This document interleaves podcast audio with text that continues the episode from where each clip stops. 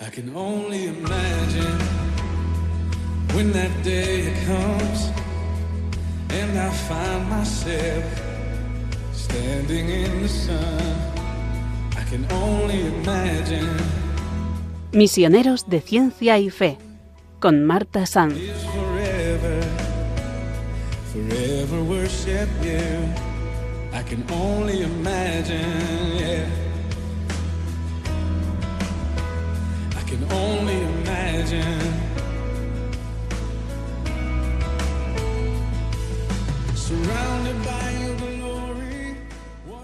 Bienvenidos un día más a este espacio Misioneros de Ciencia y Fe en Radio María. Hoy abordaremos un tema muy solicitado por los oyentes, la investigación en el cáncer, una enfermedad que sigue siendo la más temida por los españoles.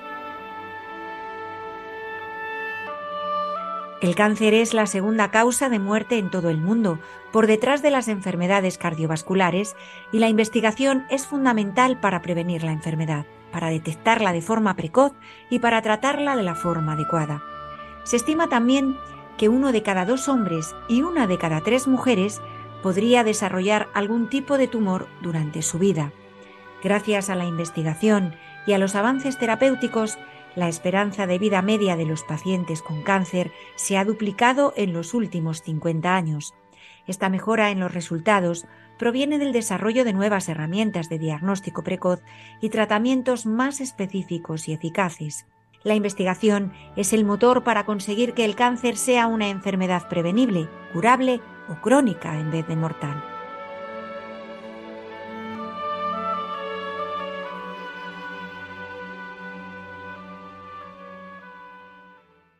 Para hablar sobre la investigación en el cáncer, nos acompaña hoy el profesor don José Miguel Hernández Andreu.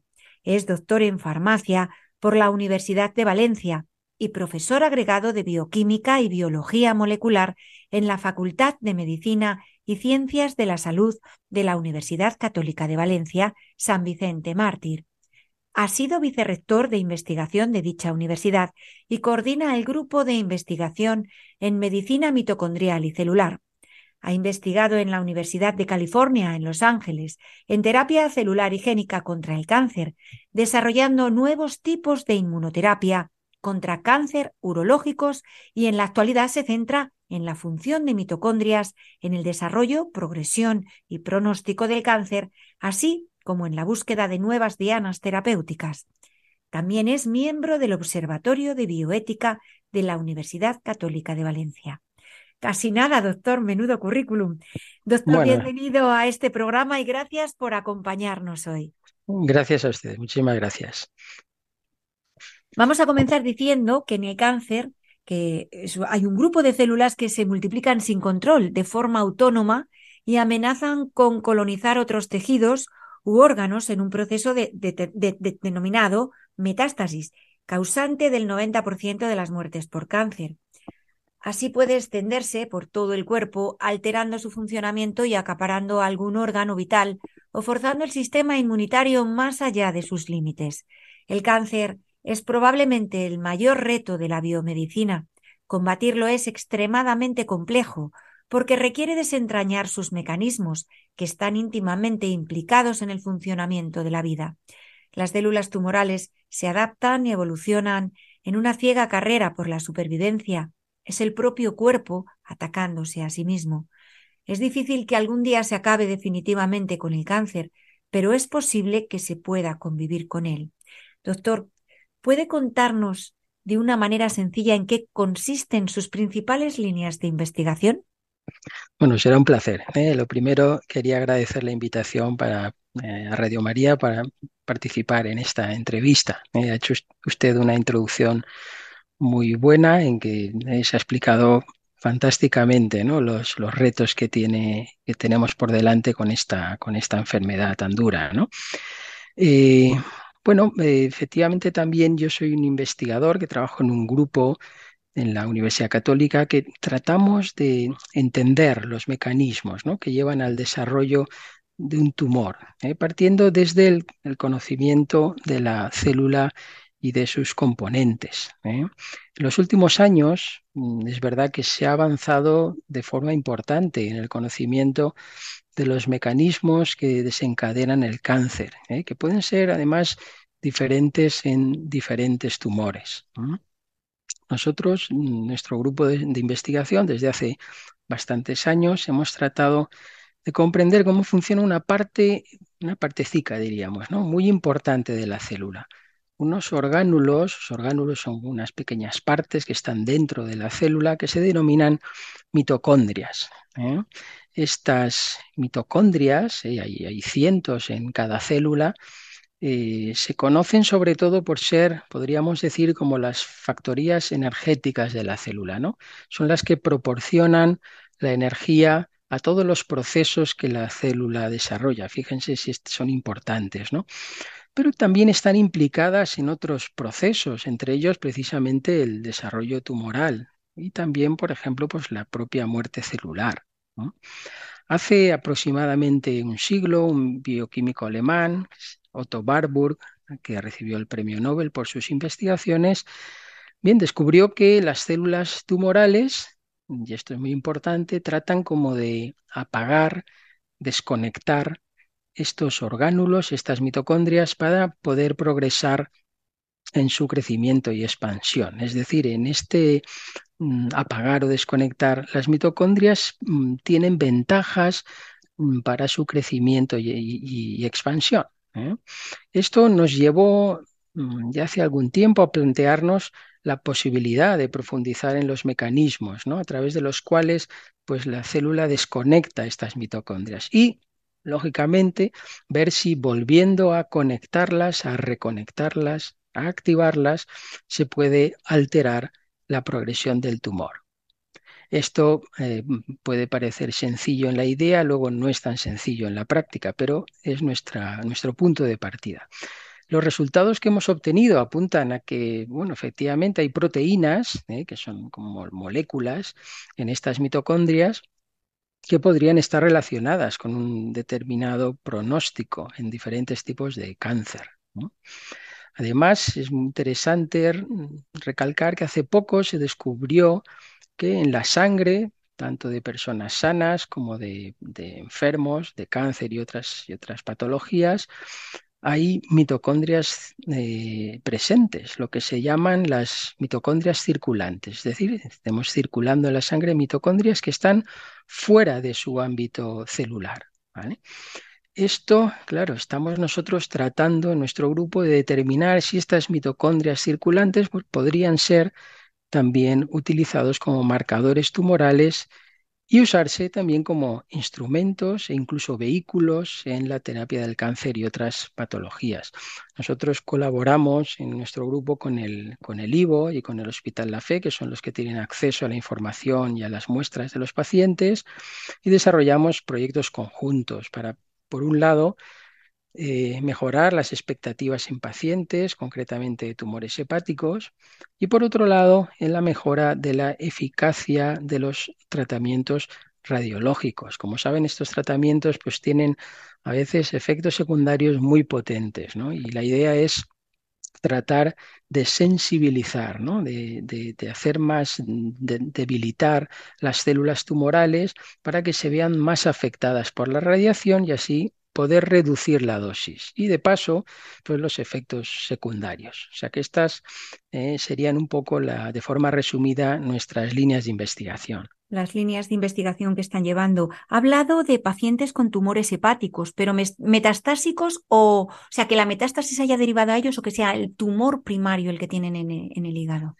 Ver, nosotros nos interesa mm, cualquier, cualquier tipo de tumor, ¿eh? bien sea como tumor primario o tumor metastásico. De hecho, mm, una de las hipótesis que nosotros manejamos es que precisamente las mitocondrias, estas circulantes, que son las que se mueven a través de la sangre, puedan estar implicadas en el proceso de desarrollo de las metástasis. Pero esta es una hipótesis que aún tenemos que, confirmar. Sí, porque sería un avance importantísimo, ¿no? Saber llegar mm. a, la conclusión. En efecto. para, pues para afinar más en los tratamientos, en el tipo de terapia que se pueda dar a los Y sí, es un poco lo que, lo que intentamos, lo que intentamos ver, ¿no? Porque al final muchas de las el problema más serio ¿no? en los tumores es ese, precisamente, como usted ha indicado muy bien en la introducción, es la aparición de, metástasis, ¿no? esas metástasis. Profesor, mm. como investigador, ¿cómo está en estos momentos la investigación en nuestro país, en España? Bueno, a ver, eh, España ha sido, eso lo sabemos históricamente, pues un país de grandes investigadores, ¿no? Y lo sigue siendo. ¿eh? Y eso, pues a pesar de que la ayuda a la investigación comparada con otros países desarrollados, pues es escasa, ¿no? Y, y además eh, se concentra, yo aquí voy a hacer una pequeña crítica, ¿no? También se concentra a veces en consorcios, digamos, denominados de excelencia, ¿no? Eh, comprobada capacidad investigadora, pero sin embargo se quedan a veces muchos grupos de investigación que también tienen capacidad de realizar una buena investigación y de publicar, se quedan apartados de este tipo de financiación y tienen que hacer pues filigranas prácticamente para poder financiar sus experimentos a través de ayudas pues eh, pequeñas, escasas y que no tienen continuidad, ¿no? Yo, creo que eh, aquí se debería Mm, aumentar ¿no? la apuesta por la investigación y ampliar su alcance pues, a todos los grupos con capacidad investigadora.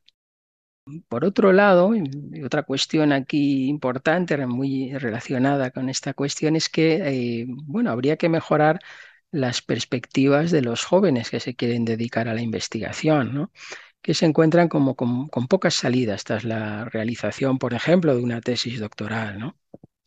Eh, la investigación pues efectivamente es muy importante también en el ámbito en el que yo me muevo, es un ámbito universitario, porque todas las acreditaciones eh, nacionales y, bueno, y regionales de, titulaciones, o sea, de grados o de profesores, pues eh, una de las partes más importantes, si no la más importante y la más difícil de conseguir, es la parte de la investigación. ¿no? Y esto independientemente de, que la universidad en la que uno esté trabajando pues sea pública o privada. Y eso que las realidades de las universidades públicas y privadas son muy diferentes, ¿no? Pero bueno, este ya es otro tema, ¿no?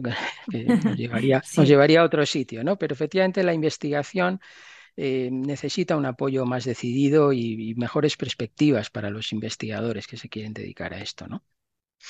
Bueno, incluso, ¿qué, puedo, ¿qué opina de la investigación translacional también en el campo de la medicina? Por ejemplo, en el cáncer, sí, en oncología, que desde la básica llegue al mismo paciente que, el, por ejemplo, el oncólogo que se haga cargo de los pacientes también pueda dirigir las líneas de investigación más exacta, sí, efectivamente yo creo ¿no? sí, sí, sí, no, eso es una buena, una buena cuestión porque efectivamente la, la medicina translacional o la investigación translacional es un pilar fundamental, ese, como usted muy bien dice, el traslado, digamos, de toda la investigación básica, los conocimientos de los fundamentos a la aplicación clínica, ¿no? En el caso de la, de la biomedicina, ¿verdad? Esto es, es un proceso necesario. Si bien es verdad también que eh, un excesivo, esta es una pequeña crítica que yo hago aquí también, si me permite, eh, una excesiva eh, inversión en la medicina translacional, descuidando lo que es la investigación básica, puede ser también contraproducente. Lo digo porque eh, los investigadores básicos, pues nos cuesta un poco más publicar, lógicamente, porque entender, desentrañar lo que está pasando en la célula, pues eso lleva mucho tiempo. La investigación translacional a veces es algo mucho más eh, digamos, es, más, más goloso. Más superficial, a lo mejor, que no, puede abarcar todo el tiempo que requiera. Más goloso, se realiza de una forma más, más rápida, digamos, y por lo tanto da lugar a más publicaciones. Con lo cual, eh, tiene su. Eh, hay que también saber.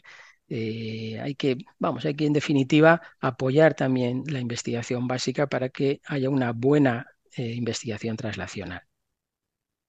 ¿Y cómo ve que está evolucionando el cáncer en estos momentos a nivel global?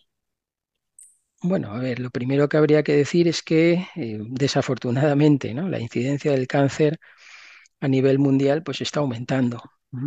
Si bien también es cierto que se va reduciendo mm, poco a poco la mortalidad con los nuevos tratamientos. esta aparente contradicción ¿eh? tiene que ver con, con, el aumento en hábitos de vida que podíamos denominar como poco sanos, ¿no? Como es el, puede ser, por ejemplo, el consumo excesivo de alcohol o tabaco. La mala alimentación, el sobrepeso o la, obesidad, y en esta época del año muy típico pues la exposición solar sin protección, ¿no? Eh, también el contacto con determinadas sustancias químicas, aunque esto es más propio de algunos ambientes o ámbitos laborales. ¿eh? O por otro lado también eh, la presencia de infecciones, ¿no? como es la hepatitis B o del virus del papiloma humano, que pueden realmente desencadenar un tumor. Yo creo que aquí es interesante resaltar que aproximadamente el 20% de los tumores están producidos por virus. Por lo que, bueno, este es un campo donde se puede producir un avance muy importante ¿eh? en base a vacunas, no ya contra el cáncer propiamente, sino contra los eh, microorganismos que desencadenan esas infecciones. ¿eh? Luego, la, población está envejeciendo, esto es una, es una realidad en muchos países y bueno, pues el envejecimiento de la población va está provocando un aumento en la incidencia del cáncer, porque el cáncer es una, en muchos tipos de cáncer están asociados a la edad. ¿eh? Otros factores de riesgo, pues son factores genéticos. Hemos escuchado alguna vez, ¿no? Pues eh, este, esta persona o aquella persona, pues tiene un gen que le predispone a desarrollar un determinado tipo de enfermedad o de un determinado tipo de tumor. Sobre esto es más difícil actuar, ¿no? Porque uno genéticamente es como es, ¿vale? Pero sí que es verdad que es muy interesante, es muy importante en toda la fase previa al, desarrollo del tumor, lo que sería la prevención, ¿no? O sea que la evolución del cáncer a nivel global, pues es una evolución, eh, por un lado negativa, porque está aumentando, ¿eh? Están aumentando en muchas poblaciones pues, los hábitos de vida, esos que decimos, pues poco sanos, pero también es verdad que con los nuevos tratamientos pues, se va reduciendo la, mortalidad, ¿no? Sí, hay que mirar ahí con esta esperanza ¿no? de, del futuro de la investigación. Vamos a reflexionar, si les parece, sobre lo que nos acaba de explicar el doctor con este precioso tema musical.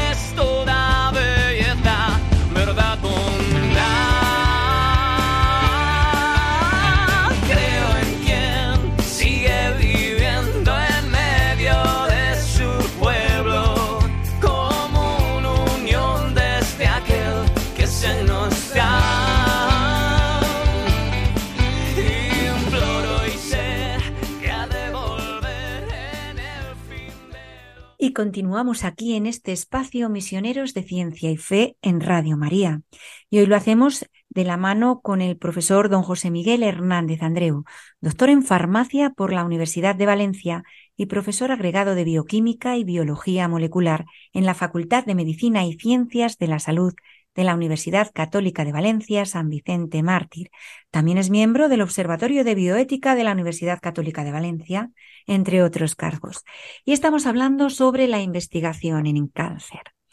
Doctor, hay diversas estrategias terapéuticas frente al cáncer, además de la cirugía, claro. En primer lugar están la quimioterapia y la radioterapia, que son los tratamientos más conocidos y extendidos, pero también se ha abierto paso la inmunoterapia, la hormonoterapia y los tratamientos dirigidos. En su opinión, ¿hacia dónde se dirigen los nuevos tratamientos contra el cáncer? Bueno, a ver, como usted indica muy bien, pues hay una serie de tratamientos, digamos, más conocidos, ¿eh? porque llevan mucho tiempo siendo usados en la terapia antitumoral, eh, y otros que, bueno, se han conocido más recientemente o han saltado a las noticias más recientemente, aunque algunos realmente ya tienen muchos años, como es el caso de la inmunoterapia, por ejemplo. El caso de la inmunoterapia es un, es un, nos revela una realidad muy importante de lo que es la enfermedad tumoral, o de qué son los tumores. Y es que eh, hasta hace unos años se pensaba que bueno, los tumores escapaban al sistema inmunitario, ¿no? Y que no había una reacción del sistema inmunitario frente a los tumores en general. Sin embargo, este paradigma luego cambió al verse que, ¿no? que efectivamente eh, el sistema inmunitario, a pesar de que las células tumorales son muy similares a las células normales, provienen de ellas, de hecho, eh, sí tiene la capacidad de reconocer algo extraño en las células tumorales, en todos los casos. Es verdad que el tumor a veces tiene la capacidad de inhibir el sistema inmunitario, ¿no? Y en eso entonces tiene ya eh, la capacidad de, expandirse, ¿no? Pero efectivamente potenciando nuestro sistema inmunitario y mejor si es de forma específica contra un tipo de tumor, pues podemos, eh, esto es lo que se llama la inmunoterapia, ¿no? Podemos llegar incluso a eliminar ese, ese tumor, ¿no?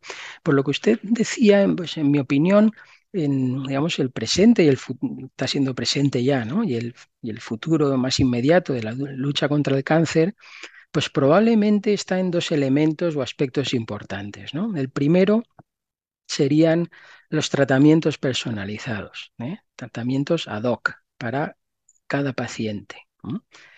Y el segundo sería, podríamos decir que es el, lo que se denomina la nanomedicina, es decir, el desarrollo de nanotecnología.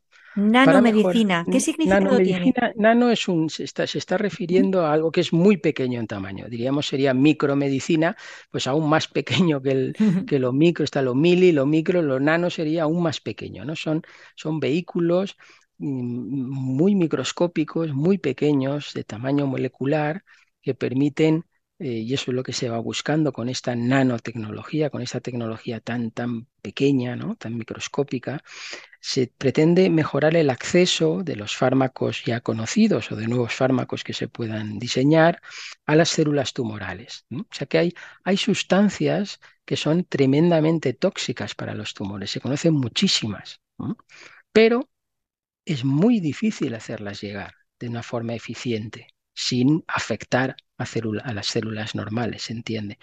Por eso esta nanomedicina pues promete mejorar ese aspecto, ¿no? Mejorar mucho la eficiencia, la eficacia de los, de los tratamientos farmacológicos, ¿no?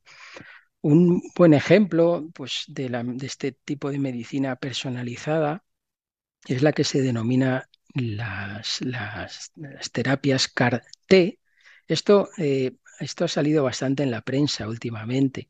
¿eh? esto es un tipo de inmunoterapia en la que eh, se utilizan anticuerpos, diríamos, por utilizar una terminología actual, pues como tuneados, ¿no? Son tuneados porque eh, diríamos que atacan de forma específica el perfil concreto de un tumor en un paciente en un momento determinado. ¿no? Entonces, si esa información la podemos tener, es decir, no cómo es el cáncer hepático, por ejemplo, no, no, no, no, no, cómo es el cáncer hepático, qué, qué aspecto tiene, qué cara muestra esa célula tumoral en ese paciente en estos momentos. Y por eso, si lo conocemos, y eso se puede saber, podemos atacarlo de forma específica y personalizada. ¿vale? Entonces, eso en esta terapia que comentaba CAR-T se desarrollan unos anticuerpos que van específicamente contra esas moléculas esas, que, que, le dan, que, que, le dan forma a la cara del tumor, ¿no? Por eso están siendo tan, tan eficientes, tan eficaces estas terapias, por ejemplo, en eh, determinados tipos de tumores, ¿no? Eh, bueno, ya este tipo de terapia es muy prometedora, ¿no? Y, bueno, adelanta ya lo que van a ser otras terapias personalizadas. Estamos mostrando, como decía, resultados extraordinarios en linfomas, por ejemplo, o en, leucemias, ¿no? Que son en ocasiones tumores pues, muy difíciles de, tratar. ¿eh? O sea que esto yo creo que es importante. Y luego hay un último aspecto que yo sí quería resaltar también, y es que después de un proceso tumoral, hay un, hay un daño tisular, hay un daño en los tejidos. El que ha pasado un cáncer mm, mm, puede tener tejidos muy dañados. Muy dañados, ¿eh? muy dañados, sí. Claro, entonces eso eh, es una segunda, un segundo nivel, eh, es tratar de regenerar esos tejidos, ¿no? Y mejorar así su calidad de vida. Y en ese en esa cuestión hay un aspecto complementario importante, sería el desarrollo de terapias celulares con células madre, por ejemplo, para regenerar esos tejidos dañados. O sea que este también sería un aspecto hacia donde se dirige también, digamos, ya no solo la terapia, sino la recuperación también de estos pacientes. ¿no? Eso es, eso es. O sea, intentar que los tratamientos, por muy agresivos que sean, ataquen solamente a esas células como francotiradores, ¿no? Sin dañar los tejidos colindantes y a la vez intentar regenerar todos los tejidos que han sido dañados que no se ha podido evitar. Y cada vez será más, más, más, más exhaustivo, ¿no? Como cuando se comenzaron con las cirugías estereotáxicas, que, bueno, pues que cada vez van siendo ahí más, más precisos, más precisos. Eso es, exactamente. Qué interesante. Doctor, ¿cree que se podrá acabar con el cáncer en un futuro más o menos próximo? Bueno, usted es consciente de que está haciendo la pregunta del millón, ¿no? O sea que esto que todos queremos escuchar. Todos queremos escuchar y que seguramente nadie, ni desde un punto de vista básico, como es mi caso, ni tampoco desde un punto de vista clínico, pues mejor puede, puede contestar, ¿no? Y, y, y Dios me libre de, de, contestar. Pero sí que yo creo que sí que habría que adelantar alguna cosa. A ver, mm, mm, debemos de tener en cuenta que hay cánceres que se curan, ¿vale? O sea que esto es así. ¿Eh? Esto, bueno, nos puede llevar a hacer pensar ¿no? que eh, van a descubrirse tratamientos contra todos los tipos de cáncer. ¿eh? O sea, la, buena noticia aquí es que efectivamente se está avanzando mucho en, en, diferentes tratamientos de muchos tipos de cáncer que permiten curar o, como usted adelantó en la introducción de la entrevista, cronificar la enfermedad, ¿no? de manera que no sea causa de muerte. ¿no? Esto va a seguir avanzando. Y cada vez avanza en más estadios avanzados también, ¿no? Porque antes era el grado 1, cuando un tumor era en grado 1, después grado 2 y ahora ya se están rescatando pacientes con, con, grados más avanzados, por lo que se Eso es, exactamente. O sea que esto va, va avanzando afortunadamente, ¿no? Sin embargo, ya está, viene la otra parte, ¿no? La otra cara de la moneda. Es verdad que todos desearíamos, desearíamos que se pudieran curar todos, ¿no? Pero la realidad es que la complejidad es enorme, ¿no? De los diferentes tipos de tumores. Y esto hace poco probable, en mi opinión, ¿eh? que se encuentre una cura, digamos, general para todos los tumores o incluso más específicamente para cada uno de ellos. ¿eh? Se irá avanzando, pero hay que tener en cuenta que el cáncer surge por la, por la propia naturaleza de la célula. ¿eh? Usted lo ha dicho antes también en la introducción, como es que están, ¿eh? es el propio cuerpo atacándose a sí mismo. ¿no? Eh, eso quiere decir que, la, que la, las células tienen necesidad, tienen una necesidad de dividirse, una necesidad, digamos, natural, de dividirse, de responder a estímulos externos e internos y los, mm, los complejos, o sea, la complejidad de los fenómenos celulares es, muy grande. Y aunque llegáramos a conocerlos con detalle, al ser los mismos para la célula tumoral y la célula normal, mm, pues es muy difícil eh, eh, erradicarlos, ¿no? O diferenciarlos. Es verdad que la célula tumoral los pervierte en su beneficio, ¿no? Definitiva, yo diría que probablemente se llega a un momento en que lo podamos controlar, ¿no? Podamos controlar el cáncer, pero, pero no erradicar. En cualquier caso, esto ya sería una, una muy buena noticia, ¿no? Sería maravilloso. Bueno, es, es, ya lo es, ya lo está siendo en numerosos tumores, Sí. ¿verdad? Efectivamente. Profesor, ¿cree que la ayuda, que la fe ayuda a los pacientes a superar el cáncer? Bueno, esta es una muy buena pregunta, ¿no?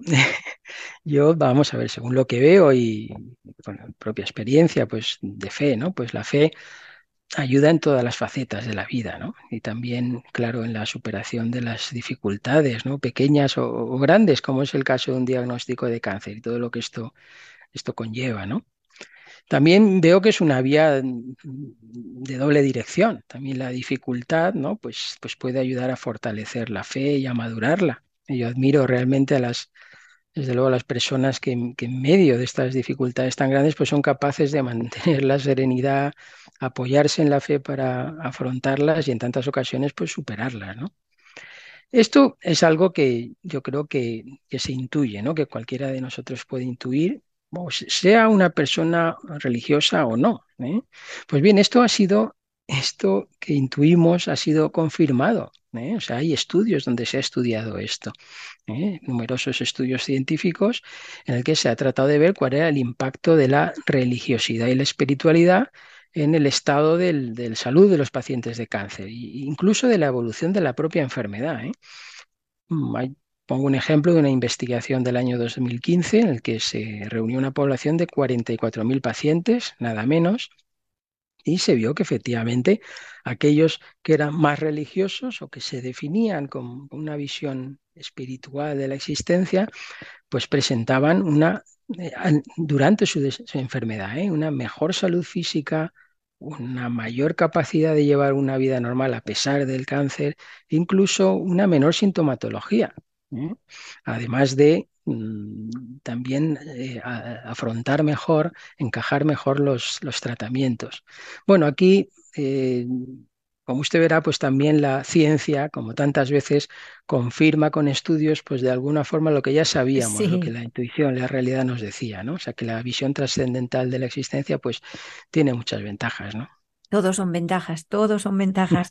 Doctor, qué pena, tenemos que despedirnos ya.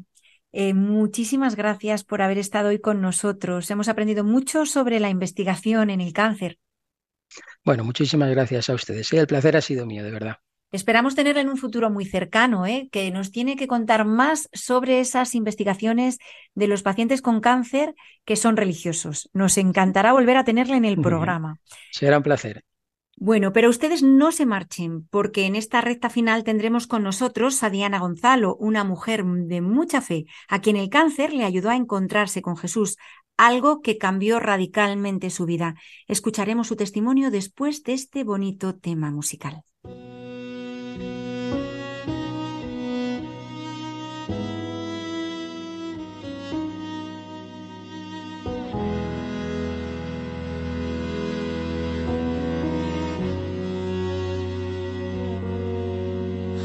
Cuando estás en el altar, el cielo baja a la tierra, los ángeles y santos te adoran sin cesar. Por la fe sé que es verdad, aunque fallen los sentidos, eres tú en el vino cuando estás en el altar. Bendito y alabado sea Jesús en el altar. Admirable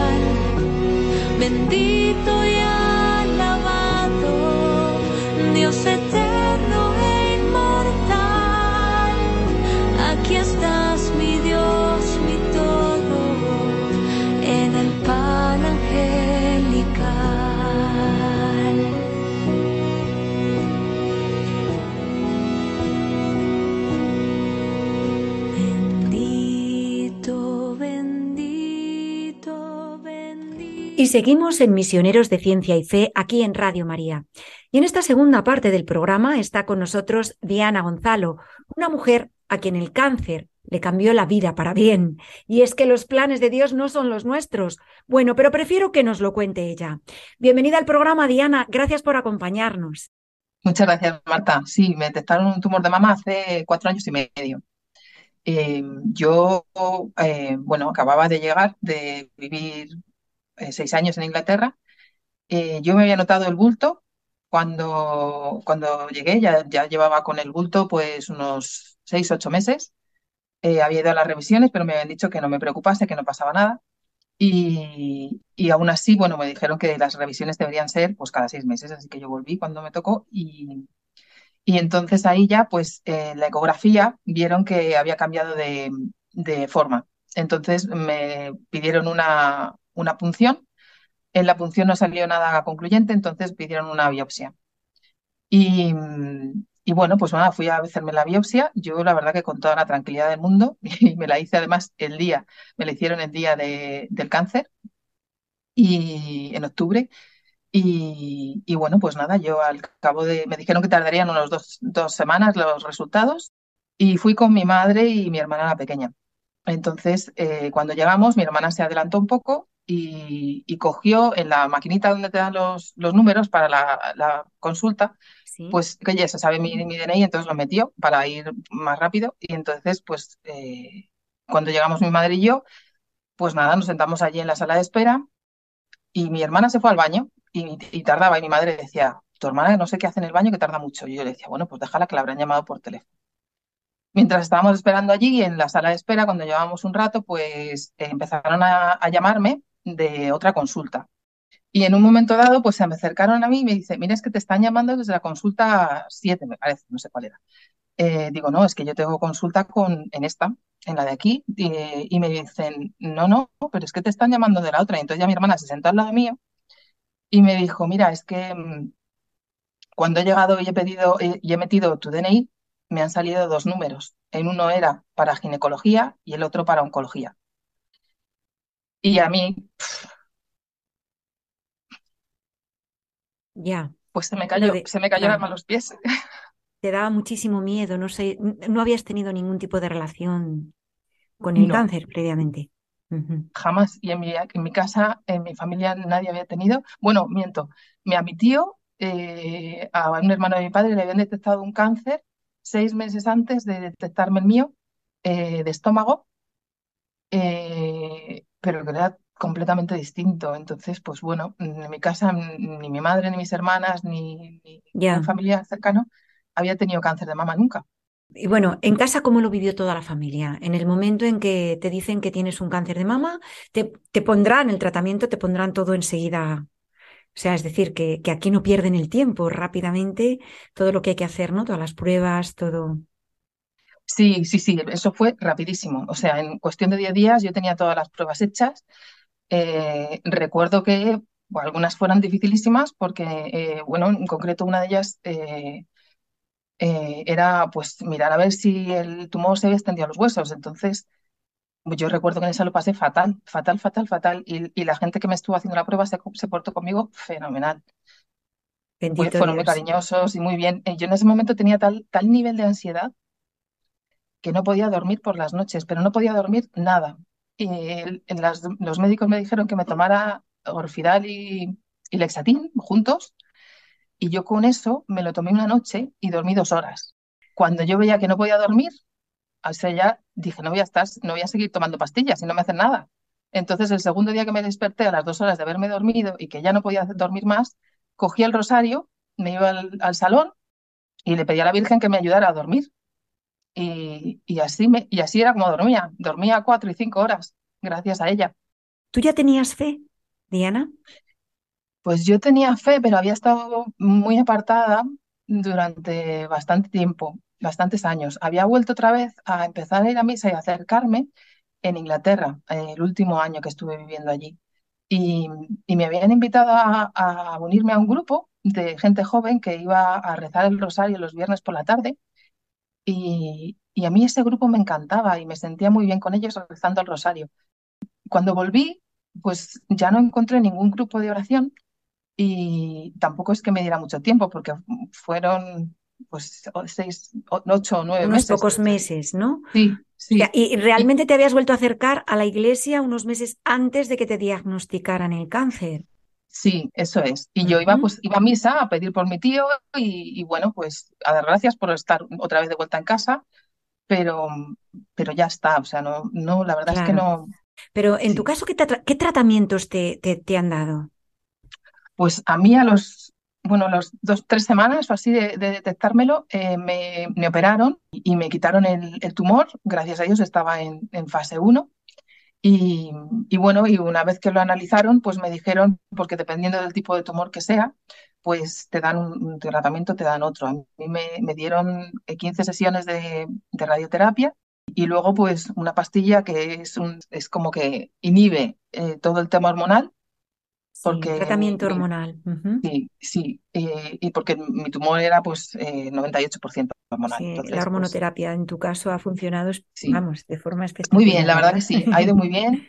Yo es- estoy muy contenta porque, bueno, pues es muy llevadera.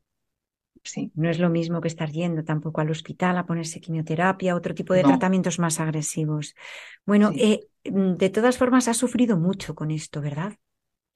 Pues sí, la verdad que sí, porque sobre todo al principio, al principio pues eso, la ansiedad fue muy grande, pero bueno, eh, gracias a Dios, además es que me afectó muchísimo más eh, eh, psicológicamente y anímicamente que, que físicamente en realidad. ¿Cómo se produjo tu encuentro con Jesús, Diana? Pues bueno, yo a raíz de, de- de seguir rezando el rosario y pues por darle gracias a la Virgen de que me ayudara tanto, porque me ayudó mucha paz y me dio- me ayudó muchísimo. Y, y entonces pues eh, llegó un momento en que a mi tío le dijeron que él que no iba a salir del cáncer. Entonces, eh, bueno, pues al mismo tiempo además, unos meses después, le detectaron otro cáncer muy avanzado a una amiga de mis padres. Y, y entonces yo me vi, pues todo eso es- influyó mucho, claro, en, en mi Ya, situación, porque me, me veía que yo decía, madre mía. Pero bueno, pues eh, en- me acuerdo que en el mes de mayo, esto ocurrió desde otoño hasta, esto ocurrió en noviembre, me lo detectaron el mío, en enero me dieron la radioterapia y, yo pues seguía rezando y en mayo decidí empezar a ir a misa de diario, que yo no he ido nunca y, pero, me, mm, pero lo necesitaba. Entonces empecé a ir para pedir por mi tío, que ya estaba muy malito, y por, y por la, la amiga de mis padres, que, que también estaba, que acababa de fallecer a finales de abril, falleció. Y, y entonces pues empecé a ir y, y yo ya no pude parar de ir a misa. Yo pues desde entonces voy a misa de diario siempre. O sea que desde que te diagnostican el cáncer, tú dejas de dormir porque tienes mucha ansiedad, te mandan pastillas, no hacen nada, así es que te levantas, no, te vas al sillón y comienzas a orar con el rosario en la mano todos los sí, días a la Virgen. Y después todos. empiezas a ir a, a misa, ¿no? La madre, la madre fue quien te llevó al hijo Sí, sí, en tu sí, sí, casa. tal cual, tal cual. Sí, sí, sí. Clarísimo, vamos. Yo lo tengo clarísimo que fue ella. Y, y el mes de mayo para mí es, vamos, siempre ha sido muy especial, ¿eh? Desde que pequeña, desde que era una niña, siempre, siempre. Eh, pero a partir de ahora, pues, pues mucho más, claro. Y ella sí, ella fue la que me, la que me acercó a él, la primera que me acercó a él, sí. Y, además me llevó de la mano totalmente porque luego en junio, cuando terminó el mes de mayo, bueno, un poco antes de que terminara el mes de mayo, eh, una amiga mía, que su familia ha sido siempre de la renovación carismática, pues eh, me llamó y me dijo, Diana, tiene, va a empezar un seminario de vida en el espíritu y quiero que lo hagas porque, porque creo que te va a ayudar muchísimo el Señor. Y yo pues no tenía ni idea de, de en qué consistía, pero, pero me fiaba de ella porque, porque la, bueno, la quiero mucho y es una, es una persona que, que ves la bondad del Señor en ella. Entonces, eh, pues fui al seminario y, y el seminario lo daba pues Chus Villarroel, un sacerdote al que, al que quiero mucho y, y que ya pues está en el cielo cuidando de, de nosotros. Sí, ha dejado un gran testimonio, un hombre que nos ha dejado Sí. toda la santidad transmitida a través de sus escritos con esos libros tan maravillosos que ha escrito. Sí, bendito Dios. Sí, sí, sí. Así que pues eh, yo recibí eh, la efusión del Espíritu Santo de sus manos eh, el día de Corpus Christi. Y, y a raíz de recibir la efusión del Espíritu Santo, sus, sus predicaciones calaban en mí muchísimo, mucho, mucho, mucho. Y, y era como una, pues se, despertó en mí una sed, una, una sed, hambre, no sé, era una necesidad de, de acercarme más y más y más al Señor. Y, y además en, en los días posteriores a recibir la efusión del Espíritu, pues eh, yo sentí eh, al principio muy suavemente y luego cada vez más, más con más intensidad, pues que, el Señor eh, en mi corazón me tendía su mano de una manera muy especial, porque eh, me agarraba como, como cuando eres niño que te sacan de la piscina y te cogen de la muñeca, y, y era como si mi mano estuviera enlazada, agarrada a su muñeca y la suya a la mía. Qué Y para mí, para mí eso fue muy importante. Lo cambió todo, porque, porque en ese momento me, me sentí, sentí que él estaba ahí, que él me estaba ayudando y que me iba a sacar de, de todo ese dolor. Entonces, pues, pues lo cambió todo. Y, y, y Así ha sido, ¿no? como, sí, totalmente, totalmente, sí, sí, me sacó del dolor y, y me cuidó, me, me dio tranquilidad, me dio paz, una paz tremenda eh, que yo nunca había tenido. Y, y bueno, pues me sentí acompañada y, y reconfortada, muchísimo, mucho, mucho. O sea, que ha habido un antes y un después importantísimo del cáncer, ¿no? Antes del cáncer, sí, después del sí, cáncer, Diana Gonzalo ha cambiado por completo. totalmente, totalmente, sí, ¿Y tu vida rutinaria o diaria, en qué ha cambiado especialmente? ¿De qué forma te ha cambiado el Señor? Pues Porque ha utilizado el cáncer, aquel que ha cambiado ha sido el Señor, no el cáncer. sí, sí, sí, para mí el cáncer Él fue, transforma la vida, ¿sí? para mí el cáncer ha sido una bendición, ha sido una bendición. La gente ve la parte del cáncer, la parte del dolor que, existe y está ahí y es, es muy duro, pero, pero también hay una parte que nos sana, que nos sana por dentro y que nos acerca a Él. Si tú, si tú te dejas, Él te se acerca a ti y, y te sana. Porque conmigo lo ha hecho así. Conmigo, a mí me ha sanado heridas que yo tenía desde hacía tiempo y, y me ha enseñado, me ha enseñado, me ha, me ha ayudado a aprender a vivir de una manera totalmente distinta, valo- valorando mucho eh, pues toda la gente que te rodea, valorando eh, Lo que de verdad el importa. Él presente. Sí. ¿Cómo? Lo que de verdad importa, ¿no? Sí, eso es. Lo que lo sí, porque muchas veces vivimos y le damos importancia a muchas cosas que no la tienen. Entonces, es como que, como si me hubieran quitado toda, como una cebolla que le quitas la parte de la piel y todo y te dejan con, con el núcleo, pues es, es así, es un poco así, es como, Sí, eh, como que te renueva. A mí ha renovado el corazón, por completo. ¿Crees que aprendes a relativizar las cosas? Muchísimo. Bueno, a mí, a mí, a mí a veces me ha dejado impresionadísima. El otro día, por ejemplo, eh, con la pastilla esta, eh, pues una de las cosas que, que tengo La pastilla que es, tomas para, para combatir el- uno de los tratamientos del cáncer, que es el que te, el que te queda ahora ya prácticamente nada para terminar, sí, ¿no? Que has unos estado, meses, ¿cuántos sí. años, cuántos años has estado tomándola, Diana? Pues cuatro años y medio Cuatro llevo. años y medio. en febrero termino. Sí, Vale. sí. Así que, y, y bueno, pues, eh, pues esta pastilla pues tiene algunos efectos secundarios y, y uno de ellos es pues que tengo muchos, muchos despistes, muchos, pero despistes, eh, bueno, pues como, como que te voy a contar. Eh, eh, yo voy a una capilla de oración, eh, a, Cachito de Cielo, eh, todos los domingos y, y entonces Precioso pues lugar, precioso lugar en el centro de bonito. Madrid. Muy bonito, sí, sí, sí. Y, y entonces, pues bueno, un día pues decidí que me iba en coche porque a la vuelta teníamos una reunión familiar y tal, y, y dije, pues así tardo menos. Y yo pues fui a, a- a la adoración. Cuando salí de la, de la adoración me acerqué a, Jesús de Medina Celia, a misa, y cuando salí pues iba pensando, iba distraída pensando en a ver qué le iba a comprar a mi madre, y porque le quería hacer un regalo, y entonces pues iba pensando, pensando a ver. Y entonces dije, ah, pues voy a pasar por Goya y le voy a comprar allí eh, un regalo que en un sitio que, que había pensado. Total, que cogí el metro y me fui para Goya, y de Goya pues cogí el regalo y me fui para mi casa. Eso fue el domingo. Y el lunes fue San Isidro, que era fiesta, y el martes por la mañana me llama mi madre al trabajo y me dice, Diana, te han robado el coche. Digo, ¿cómo que me han robado el coche? Me dice, sí, sí, tus llaves están aquí en la entrada, pero el coche no está. Mi madre ataca los nervios, claro, porque estaba que decía, madre mía, madre mía, a ver ahora. Digo, ¿y yo? Yo estaba con toda la paz del mundo.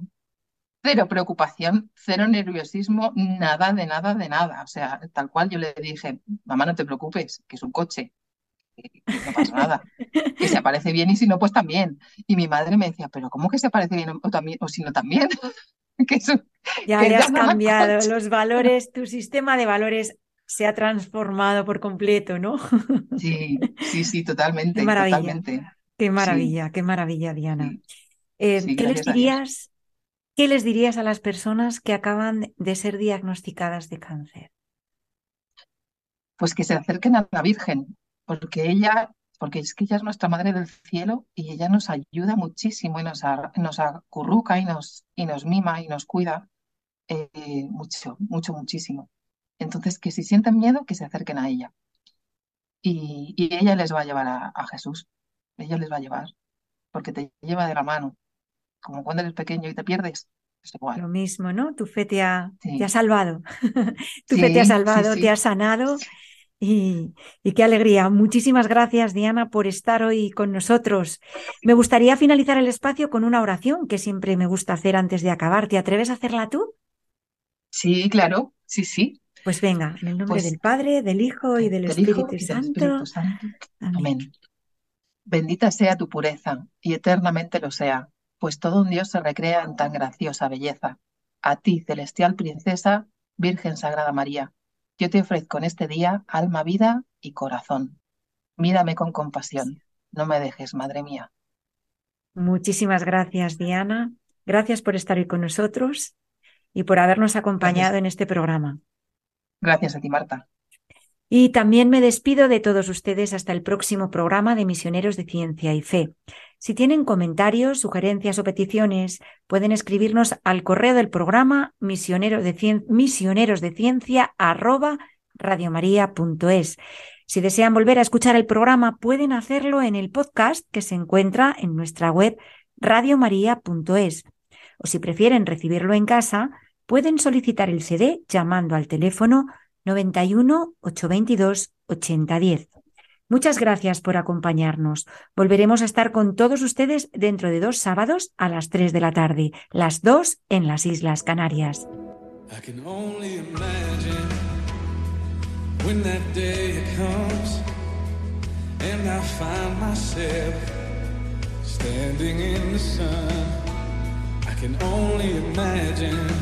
Misioneros de Ciencia y Fe, un programa dirigido por Marta Sanz.